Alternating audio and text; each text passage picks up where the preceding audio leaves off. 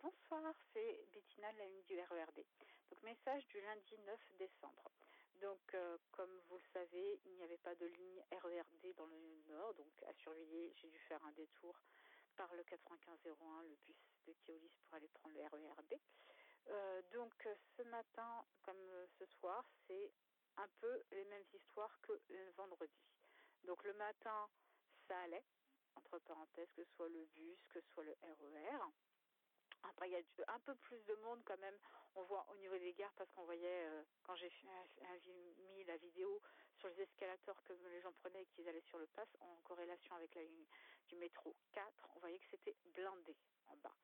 Euh, donc, euh, ça ne m'étonne pas qu'on a informé par la suite qu'il y a eu des problèmes de sécurité sur la ligne 4. C'est tout à fait logique vu le peu de métros qui sont positionnés. Ensuite, en ce qui concerne ce soir, j'ai eu faire le détour par le bus RER D euh, qui nous a, mis en position retard de 5 minutes. Et ensuite il nous a fait terminer son descente en disant qu'il a une petite panne à Aulnay-sous-Bois. Donc après il a fallu redescendre, vous prendre un autre train.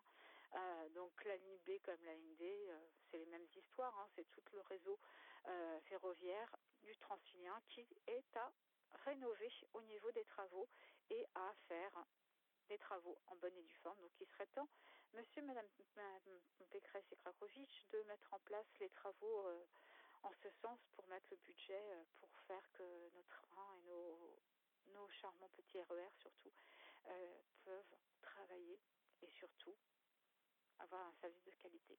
Passez une bonne soirée et en tout cas, demain, on croise les doigts, c'est positionné, qu'on a enfin de, des trains surveillés. Donc, je croise les doigts pour que demain matin.